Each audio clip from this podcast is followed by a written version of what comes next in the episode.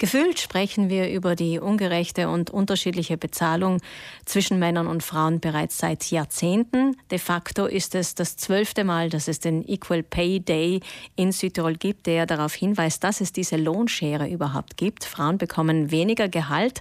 Heuer ist der Equal Pay Day am Freitag, am 21. April. Gestern wurden bereits einige Aktionen dazu vorgestellt und dazu sprechen wir jetzt mit Ulrike Oberhammer, der Präsidentin des Beirates für Chancengleichheit. Guten Morgen. Eine schönen guten Morgen. Es gibt heuer ein dickes, fettes Aber. Wir können mit guten Nachrichten beginnen. Und zwar beginnen wir mal mit den Zahlen, Frau Oberhammer. Wir haben bisher immer von 17 Prozent gesprochen, heuer 16,5. Hat sich was getan? Es hat sich was getan, auch wenn diese 0,5 Prozent Verbesserung statistisch gesehen nicht relevant sind, haben wir doch gesehen, es kommt Bewegung in die Sache. Wir hatten jetzt de facto in den vergangenen elf Jahren immer 17 Prozent. Äh, letztes Jahr war es ein bisschen niedriger, das war aber vermutlich auch auf die Pandemie zurückzuführen. Und uns war es wichtig, wirklich auch diese Zahl bekannt zu geben, weil sie niedriger ist und weil diese Zahl als Indikator in den Gleichstellungsaktionsplan hineinkommt und damit in fünf Jahren geschaut werden kann, ob sich eben diese Zahl verändert hat und nicht die 17 Prozent. Mhm. Bevor wir jetzt zu weiteren guten Nachrichten kommen, die in Zukunft die Gehaltsschere reduzieren können, richten wir mal den Scheinwerfer auf die ist-Situation. Nur Frauen, die auch wissen, was sie wert sind, können selbstbewusst verhandeln. Nur Frauen, die sich finanziell auskennen, wissen, wie Gehaltsverhandlungen zu führen sind. Laut Zahlen der Banca d'Italia, gestern haben Sie ja in einer Pressekonferenz auch Banca d'Italia Vertreter dabei gehabt. Laut diesen Zahlen ist Italien Schlusslicht im Bereich finanzielle Bildung und Südtirol sieht da nochmals schlechter aus. Ja, leider. Also Italien ist wirklich Schlusslicht und in Südtirol sind die Zahlen auch nicht rosig. Es hat dazu auch eine PISA-Studie gegeben und die hat aufgezeigt, dass bei den 15-Jährigen auch die Mädchen weniger gebildet sind als die Buben. Also es zeigt sich wirklich quer durch alle möglichen Statistiken und Umfragen, dass wir hier sehr äh, äh viel Aufholungsbedarf haben, dass wir Mädchen und Frauen besser fortbilden, informieren müssen, damit sie einfach ein unabhängiges und eigenständiges Leben führen können. Der Beirat für Chancengleichheit wird aktiv rund um diesen 21. April mit Tipps für Gehaltsverhandlungen. Vielleicht ein, zwei gute Tipps von Ihrer Seite? Ja, wichtig ist es, den richtigen Zeitpunkt zu wählen, äh, nicht einen Moment auszuwählen, wo es im Unternehmen sehr stressig ist, wo zum Beispiel Jahresabschlüsse anstehen.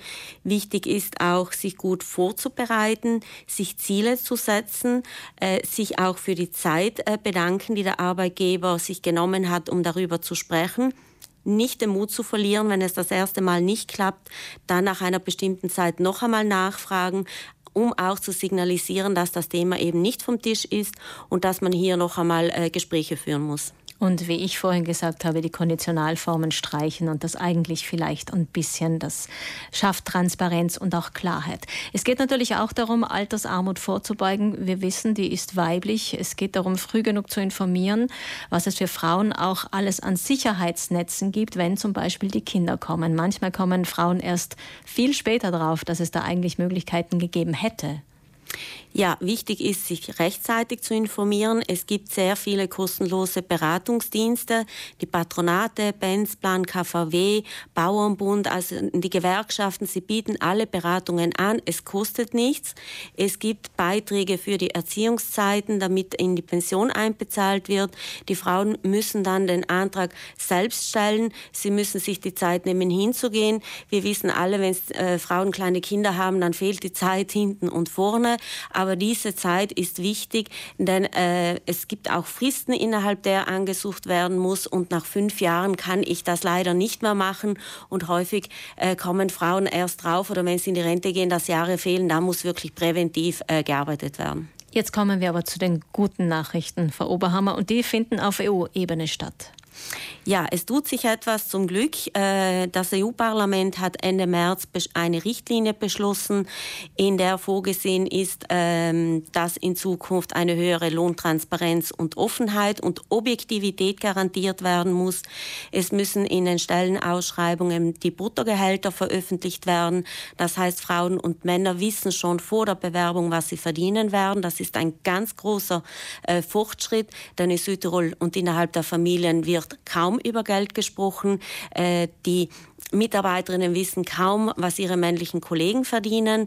Es müssen auch dann bei der Entscheidung, wer de facto die Stelle bekommt, objektive Kriterien angewendet werden.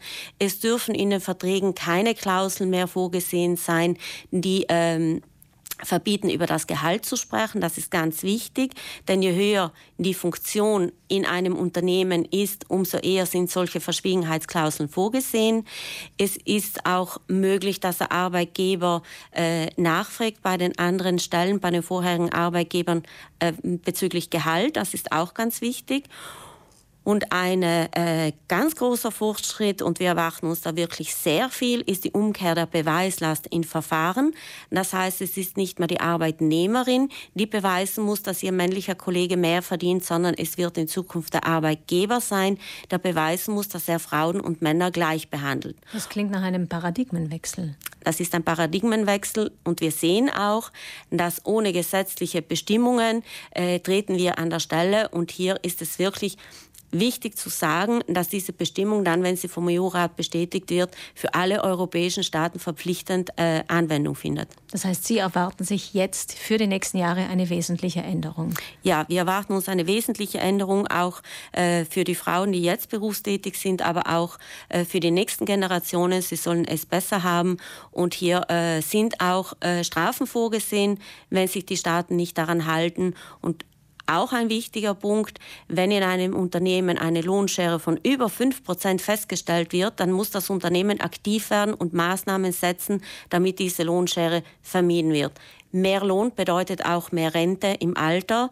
Ähm, in Südtirol haben wir bei den Frauen eine Durchschnittsrente von 804 Euro im Monat. Wir wissen alle, wie viel es kostet, in Südtirol zu leben. Die Lebenshaltungskosten, die Mieten, die Lebensmittel, alles ist teurer geworden und Frauen riskieren in Altersarmut abzurutschen. Mit dieser neuen Richtlinie werden hier Gesamtmaßnahmen für die Frauen gesetzt. Das klingt nicht nur nach Paradigmenwechsel, sondern fast schon nach einer Revolution. Vor allem diese 5 Prozent. Wir liegen bei 16,5 Prozent in Südtirol an Lohnschere zwischen Männern und Frauen. Also da kommt doch einiges jetzt auf die Unternehmen zu. Und das Ganze soll ja auch überprüft werden durch die EU und kann jetzt sozusagen festgeschrieben werden und kann dann in fünf Jahren dann nochmals angeschaut werden, was sich alles getan hat. Vielen Dank, Ulrike Oberhammer, Präsidentin des Beirates für Chancengleichheit, dass Sie heute bei uns waren, uns informiert haben zum Equal Pay Day, der am Freitag, 21. April stattfindet, mit vielen Aktionen rund um diesen Tag, aber vor allem mit wichtigen Änderungen, die jetzt gerade dieses Jahr heuer festgelegt wurden. Und da gibt es sicher noch weitere positive Nachrichten, die wir in den nächsten Monaten hier verkünden können. Dankeschön für den Besuch. Danke für die Einladung.